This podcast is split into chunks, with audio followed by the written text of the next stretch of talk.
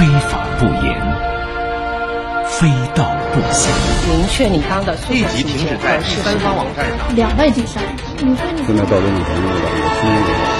二零二零年警法时空，更多知识，更多理性，更多保障，更多扶贫。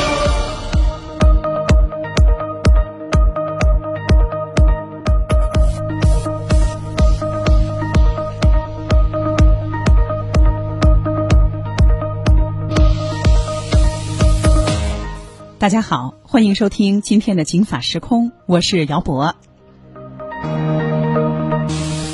算起来呢，今天是腊月的二十五了，这腊月眼看就要结束了，度过冬季，咱们就要迎来新年。我们国家幅员辽阔，很多地方的年俗的特点是不同的，有的有腊月二十五推磨做豆腐，有的地方有二十五糊窗户这样的民谚。反正啊，这腊月二十四扫完尘，二十五就该糊窗户，置办自己的家庭的内部设施了。随着社会发展，现在这绝大多数人应该不糊窗户了，但是呢，贴窗花儿、贴福字、挂对联儿还是得有的。总的来说，就是为了祈福来年，这心愿都是一样的。不过要说起来，这年前可能家家户户做的最多的就是这个除尘清理。您看，这“陈”和陈旧的“陈”谐音，新春扫尘，既有呢，呃，除尘布新 这个含义，同时呢，也有实实在在的洒扫的这个意思。很多人都在扫尘，我昨天也扫尘擦玻璃，在网上买了一个吸瓷的那种双面的玻璃擦啊，试了试，还是觉得人工最好。那您家呢？这年终大扫除，清扫家里的旮旯拐角，各种电器、各处的天花板，抽油烟机，那是真累啊！门店，甚至有的人连车都要洗。听说呢，今天有的地方的洗车都已经八十块钱啦。那大伙儿说，您今天是讲家庭卫生啊？不是，今天呢，我们说的还是跟我们法治有关的。为了更好的过年，过上更好的年，您家里还有几处啊，也得扫一扫。这几处扫到了，扫到位了，咱们才能更安心、更开心的过年。哪几处呢？今天的节目当中，我为大家请来一位行家，他就是北京市消防救援总队新闻宣传处的副处长金德珠。咱们一块来听听他给我们说说啊，就在这年前还应该扫哪几处？金处长您好，欢迎您的参与。各位听众朋友们，大家好。嗯，欢迎您。那这两天我知道您是在家里面啊，这打扫卫生啊、做饭呀，可是把好手哈。我经常在您的朋友圈里看您，呃，带娃哈 晒娃。那这两天您有没有参与到这个节前的家庭的这个扫尘的工作当中？我主要是因为有职业病啊，因为从事消防工作这么长时间，所以主要还是除了我的自己住的地方之外，然后发动周边的邻居们啊，共同把楼道啊、阳台啊这些区域的一些可燃杂物的清理，自己要做好的同时，也督促旁边人一起做好这方面的工作。啊、您是动员邻居把楼道清理。那您这个楼道是一个什么结构？是怎么清理的？呃，我们这个楼呢是一个八十年代左右的一个高层的住宅，它是一个通廊式的，一栋楼呢有两部电梯，中间有呃也有两部电梯。呃，平常这个楼梯那个地方人很少走动，但是有很多邻居啊，把一些家里边不经常用的一些纸壳箱啊、一些木头的家具啊等等都摆放在这个区域里边。嗯因为它整个走廊是一个通的、通廊式的这么一个高层的板楼，所以如果开窗的情况下，万一有一些明火飞落，就很容易造成一些火灾事故。哦，因为有的楼的这个电梯间，包括是楼梯间，它也有外面的这个明窗是哈。对嗯，我们家门口，我们家是一梯两户，两家人呢用一部电梯。邻居家的那个奶奶呢，也是深居简出啊，性格比较内向，我很少见到她。但是呢，她的生活习惯特别好，就是他们家的这个垃圾啊，她一定会扎得很很密很紧，然后放在门口。你们家要是有垃圾啊，他下楼他就都不好意思，他就替你捎带手，就把这些东西及时清理和给你扔了。嗯，我一开始啊入住我还以为是物业干的呢，我说我们家物业这么好，还带扔垃圾。后来我发现啊，是我们对面这个奶奶，而且呢，他们家和我们家门口的这个面积是一样的，但是人家的门口什么都没有，不像我们家。我们家门口，我给大家介绍介绍啊，有一个废弃的书架，这个书架呢里面呢就被我码着呃还没有用上的这个花的土，种花的土，呃还有孩子做完的草稿纸，哎对，还有孩子买的这个玩具的纸盒被我放平了，都放在上面。我昨天也已经和收废品的大姐联系好了，让他就这一两天您直接拿走，都不用给钱。嗯因为我发现啊，很快我们也要和欧美的一些发达国家一样了，这扔垃圾啊，您都得考虑成本问题啊，这是一个楼道的问题垃圾啊。分类的问题。嗯除此之外呢，一些有现在一些建筑的结构也发生了变化，就是在一些空调的外挂机的放置，能够屋内有相连通的地方。有些居民住户呢，也是为了更大的扩大自己的这种空间的使用率，会把一些长期不用的，呃，比如说像一些旧的纸壳箱啊，还有有可能有些住户呢，还把一些像白菜呀、葱啊都放在那个区域里边，水果箱啊。一些塑料袋儿啊等等都集中在这种空调外挂机的这个平面上，这个呢是直接跟室外相连通的。像这种地方，如果是有烟花爆竹燃放的时候，明火掉落，呃，这种火灾发生的概率是极高的。嗯，所以也建议，呃，广大听众朋友们回头看一下自己家里边儿这种空调外挂机的这个区域里边儿有没有存有自己以往没注意留下来的这些可燃性的杂物。哎，您别说啊，这个空调外挂机，我们也知道，我们国家的这个建筑到了一九九五年之后，大量的和建筑有关的一些法律法规才纷纷出台，不管是从质量啊、美观呀，还是功能的设计，都是越来越好。所以说句得罪人的话题，我建议大家在买房的时候，你都要看一下这个房子也不能太太早。因为那个时候相关的这个法律法规的功能设计啊等等考虑不了那么前瞻，就说这个空调外挂机，您看啊，这个老楼，这个空调的外挂机大多数都是外露的，底下有一个铁架子哈，嗯那三角的支着。但是可能大家不知道，您这个空调你可能将就将就啊，新八年旧八年，你甚至撑一撑还能再用好几年。可是那个铁架子的这个生命啊，那个铁架子的有有效期、保质期，它只有七到八年，所以就给这个高楼底下行走的行人带来一些隐患。我也建议大家，如果可以，哎呀，真是反正挺添麻烦的，可以更换啊。甚至呢，有的空调你用的太久了，它可能功率也会下降，特别费电。所以大家也可以考虑考虑，你像夏天用的比较频繁，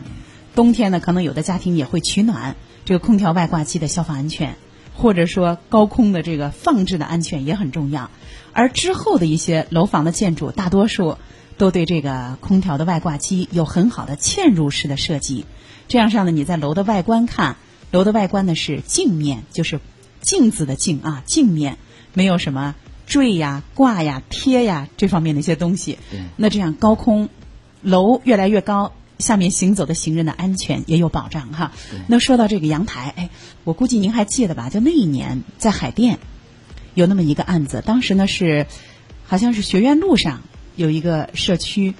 有一户人家呢，当时他们是过年除夕的时候，老头儿老太太呢在家看书，老爷子呢当时还坐在就是阳台的口处。结果邻居到他们家来敲门啊！这是我跟您啊关于这个消防的话题，真是做了不少的节目。嗯，邻居来敲门说你家阳台着了。这个时候呢，老爷子这才探出身儿去看他们家的阳台，发现果然着了。他着的呀，还就是空调外挂机。他的空调外挂机呢，放了很多呢，就是还可能一些书本呐、易燃物，他也不想要，但一时半会儿还没下定决心扔。后来呢，因为这个火一下子腾的就烧起来了，把楼的这个外观的保温层烧了，于是呢殃及到了楼上。还好，因为过年期间呢，大家消防安全的这根弦儿啊绷得都特别紧，所以他还没发现，邻居就发现了，损失不大，也没有什么人员伤亡。但是您看这个空调外挂，因为它裸露在外面啊，既是个私人的环境，它也是一个公共的一个环境，半开放，这个很重要哈。那您家的这个空调外挂机，您您这两天有没有清理清理呢？嗯，这样的那个空调外挂机的火灾还是比较普遍的，尤其在春节烟花爆竹燃放期间，而且基本在九层以下的这个区域可能都有可能涉及到。虽然是一个小概率的事件，但是因为风速等影响，可能燃放烟花爆竹的人员，尤其高空烟花，它在燃放的时候也是远离了楼层的，但是因为风向的原因呢，把明火引到了这个空调外挂机。像您说的，有些是空调外挂机上因为是存放了一些像纸张啊这种可燃杂物，但有些呢是没放这些纸张杂物，只是因为这空调的使用时间比较长了，它本身它空调它有它有一个保温的这种黑色的这种海绵状的这种东西要给它包起来。哦，它本身是具有这种阻燃性能，但是可能时间长，风吹日晒之后，它的阻燃性能下降，导致了明火掉落之后慢慢阴燃，没有及时发现。然后同时，空调外挂机的整个这些呃冷热交换的这些管路啊，都要通过家中的这个墙壁进到屋内，进到室内机里边儿。那哦整个是这燃烧外挂机燃烧蔓延过程嗯当中就会家里的机器是连就能接的一个呢是能引到外保温材料，整个楼的外保温材料，就有可能会造成像前两天南方有些地区发生的这种，直接导致整个外立面燃烧的这种火灾事故。对，呃，所以呢，呃，如果是家里边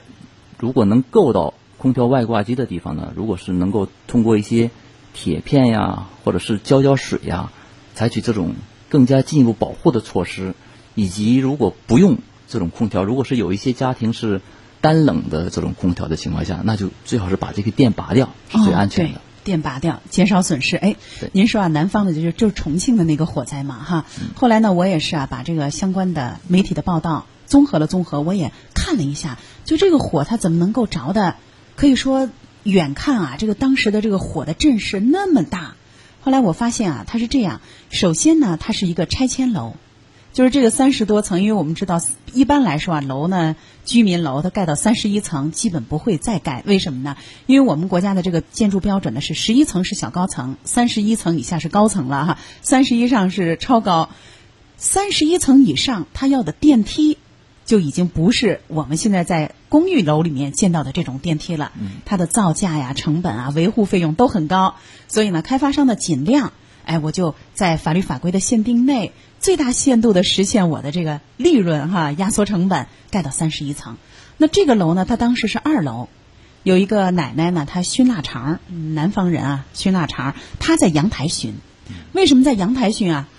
因为是拆迁楼，就大家都搬的差不多了，实际上他家厨房已经没东西了，所以他就在阳台熏他这个腊肠。当时邻居呢已经看到烟了，以为有火，就来阻止他。结果没想到，到下午四五点、七八点的时候，就是您刚才说的，把这个楼的外保温层燃烧了。可能呢，有些听众朋友不知道，就这个外保温层是干嘛的？它就像楼的一件衣服一样。对，它是在某一个阶段，国家为了节能改造，就为了尽可能的呃少流失整个楼内的温度，而给楼外面贴了一层保温层，保温层外面再用水泥砂浆进行覆盖。呃，然后起到一定节能的环保的这么一个作用，但是在某一个历史阶段呢，它使用了的是聚苯板，是易燃可燃性的材料，就是说白了，咱们平常看到的那种白色的泡沫对，啊，所以呢，它是对它是啊呃从燃烧性能来讲是这个可燃性的，所以有些已经都实施了，它是这个历史这个遗留的这些一些问题，嗯，它跑到法律前面了。嗯对对对，所以像这样的楼，如果是外保温被引燃，它就会整个面、哦。四面有可能如果没有及时扑救，整个四个面都会引燃，而且会造成楼外的火向楼内走，然后最终会形成像类似于像当时一些呃，一个是那个像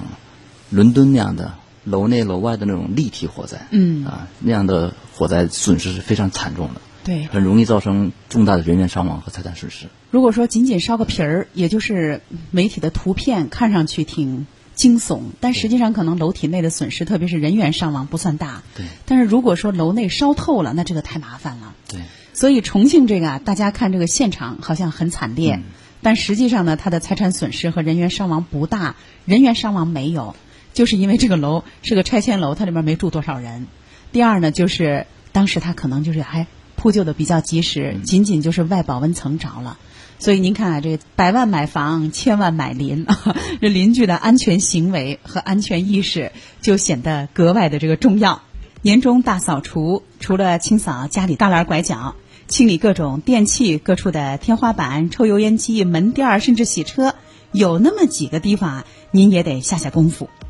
今天呢，在节目当中，我请来了北京市消防救援总队新闻宣传处的副处长金德珠，请他从消防安全的角度给大伙儿说说。金处长您好，哎，你好，嗯，刚才呢，您给我们说了，说这个阳台的空调外挂机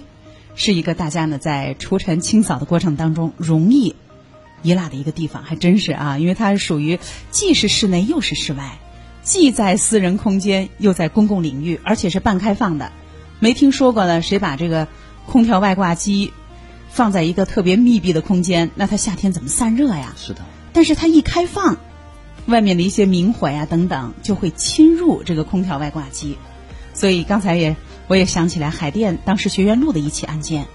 可能有的人就会说了，这大铁疙瘩怎么会被点燃呢？那您想想，您家的空调外挂机旁边是不是往往有花盆啊、纸盒啊？反正我们家是这样，还有装修用完的木领子也在里面搁着呢啊。但是呢，您看现在在我们的“警法时空”微信公众平台上，就有听众朋友说了，说空调外挂机被点燃，这个能理解啊，因为往往都在放在那个铁栅栏式的开放式的那个建筑环境里。说为什么会导致室内的火灾呢？啊，那您给我们说说，这个铁疙瘩怎么会导致室内的火灾？呃，一个是如果是空调外挂机这个存放区域里边存放了一定量的可燃杂物的情况下，它燃烧时候的这个着火能量是非常大的。呃，我曾经遇到过一个火呢，就是空调外挂机外面存放的可燃杂物能把临近的玻璃给烧破了。所以呢，通过烧破玻璃之后，这个火就直接就卷到楼屋里边，把那个窗帘啊进行引燃，然后最终呢导致整个房间的一个着火。呃，这个是曾经在门头沟区发生的一起火灾事故。呃，除了这个之外呢，还有可能是它空调外挂机的保温材料，刚才也说过了，由于它的这个抗阻燃性下降，然后呢，它不得通过一个这个电线一个孔洞，通过孔洞进到房间里边儿，从那儿进去，而且在这过程当中就很容易就能把外保温材料、建筑物本身的外保温材料呃进行引燃。所以呢，我们是建议，尤其在呃在燃烟花爆竹的燃放区域嗯内的住户有这种空调外挂机，觉得存在一定风险，尤其。可能我们家还计划着要到海南呀、到外地啊、回老家呀，有这种情况的时候呢，最好拿一个铁板给它盖上，或者是临走的时候啊，目前这个天气稍微给喷点水，嗯，通过这种你喷点水，它就结冰了，结冰了哎，结冰，它穿上一件冰衣服件冰冰的一种嗯保护，这是个办法呃，也是也也能起到一定的这种隔绝效果啊，最起码能杜绝我们家的这个空调外挂机区域不会着火。但最主要的还是不要在空调外挂机这个区域里边存放任何的可燃杂物，嗯纸壳箱啊，包括蔬菜呀、塑料塑料袋啊这种东西。嗯，你看，我记得几年前呢，崇文那时候还是崇文区哈，呃，有一些呢周围的居民就给这个空调外挂机的，它不是空调外挂机有一个专门的一个建筑区域哈，反正也平时不用，它就在上面搭一个类似于这种食品架一样的东西啊，然后呢挂上一些冬天的冻的这个鲜肉啊、鸡啊、鱼啊，后来空调外挂机被点燃了，这。这吃的东西都成了熟食了。还有啊，我想起来，有一年朝阳也是，当时呢北京市还没有实施像现在范围这么大，而且今年的范围更大啊。这烟花爆竹的禁燃的区域的限制，有的小年轻儿，呃，就像您说的，出国或者到海南啊去玩儿，一去呢好几天，走的时候也没有留意这个问题，等回来一看。空调外挂机着了，屋里都被着了，屋里都已经引燃，而且呢，都已经，这个消防局都已经在邻居啊、物业啊，还有其他家人的协助下都灭过火了。嗯，就是因为空调外挂机没处理好。现在空调外挂机仅仅是一个方面，其实春节期间是一个高高兴兴的这么一个日子，最主要的一个方面呢，就是在呃做饭的过程当中，尤其咱们这个北方人愿意再熬点油啊、辣椒油啊，在这过程当中，人离开这个厨房区域，他熬油的时候啊，那温度是很高的，嗯，然后呢，温度达到一定，它那个油达到一定的蒸汽蒸汽那种温度之后，那个温度会烘烤上面的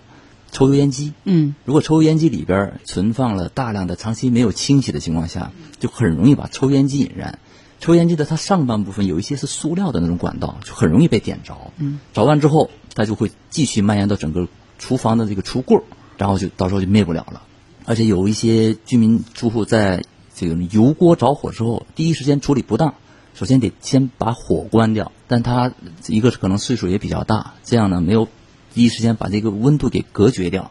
同时呢也没有采取像用锅盖儿啊，因为它是本身是一个满满的一锅油，所以你得必须要拿一个找一个锅盖儿给它隔绝开，然后呢再进行这个土山的降温的处理。嗯，所以最终呢，这像这样的火碰又不敢碰，水肯定不能用水来灭火，那容易容易就炸了啊。对，这样这样就容易造成更严重的火灾事故。嗯家里要是有老人啊，老人这个时候难免会煎炒烹炸，年轻人尤其要叮嘱老年人，只要是火在的时候啊，抽油烟机别关，为什么呢？因为它呼呼的响，你就知道炉子上有火。嗯一旦关了以后悄不声儿，特别容易忘了这事儿。别说老年人忘，我那天都忘了。我那天呢正在辅导孩子作业，忽然孩子说说妈妈您是不是在炖肉啊？哦，我是在炖肉，赶紧跑到厨房，我开是在炖肉。还有一个好处就是把这热量啊源源不断的往楼外来往室外就排出去了，嗯它不会一直在积蓄这个热量。对啊，同时呢，这个还有好多咱们市民朋友呢，肯肯定要在过年期间回老家呀，或者出去外出旅游，我们建议还是把除了冰箱以外，因为冰箱里边还有存放一些呃吃的东西啊，肉啊、冻肉啊等等。除了冰箱以外的其他的电器，比如说家里边的 WiFi，嗯，那长期充着电的这种东西，还有电视，也都是通过遥控器来开关。像这种其他东西，因为现在从全市的这个火灾统计来讲，将近百分之七十的火灾都是由于电器火灾引起的。嗯，所以呢，像电视啊、WiFi 呀、包括这个热水、热水机等等这些电器呢，都给它关掉。嗯，啊，这样是最能这个确保对。人离开之后的家庭的房屋安全。对，九五年之后的国家的相关的民用住宅的这个建筑标准，对于电路这方面的管理是有专门的要求的。嗯比如说呢，你们家的这个不同的照明啊、厨房啊、啊卫生间呀、等等啊，嗯通过空空气漏电保护器来分隔开了。分隔开了。那我也建议大家，如果说您厨房的这个插销因为有冰箱啊，你不能关，嗯那起码照明啊、插座啊，有些能关就关哈。嗯，不要让电器处于通电状态，这样你离家之后心里也不踏实。对。啊，咱们还是说这个阳台和外挂啊，嗯。最后再叮咛一遍，就这个铁疙瘩，因为旁边呢大家会放一些易燃、呃可燃的一些东西，往嗯。往在这样的一个半公开的空间，对它的这个治安、半敞开消啊哎半敞开的这个消防安全的空间嗯。重视不足。您要是这两天不在家外出嗯。啊，或者说就是过年啊，处于这种啊不是禁放区域，建议大家给自己的这个空调外挂机附近啊放一块铁板，隔绝一下。是的呃朝外的这个方向哈。同时呢，就像您说的，可以淋点水，让它结个冰，这还真是个又省钱又省事儿的事儿哈。嗯，好的，那咱们就这个问题就为大家叮咛到这儿。那今天的节目到这儿就结束了，金处长，感谢您的参与，也给您和收音机前的听众朋友提前拜个年，祝大家新年快乐。呃，也希望听众朋友们能度过一个平安祥和的新春佳节。好，谢谢您，也欢迎大家继续收听交通广播以下的精彩节目。接下来和您见面的是一路畅通。走过一个冬天，辛苦了这一年，捎上了心意，敲敲门儿送到了你身边。好运来点点头，福星来眨眨眼，尝一个饺子，美美滋滋乐开了笑颜。上了红灯笼，贴上了新春联，把快乐做成年夜饭，才格外的香甜。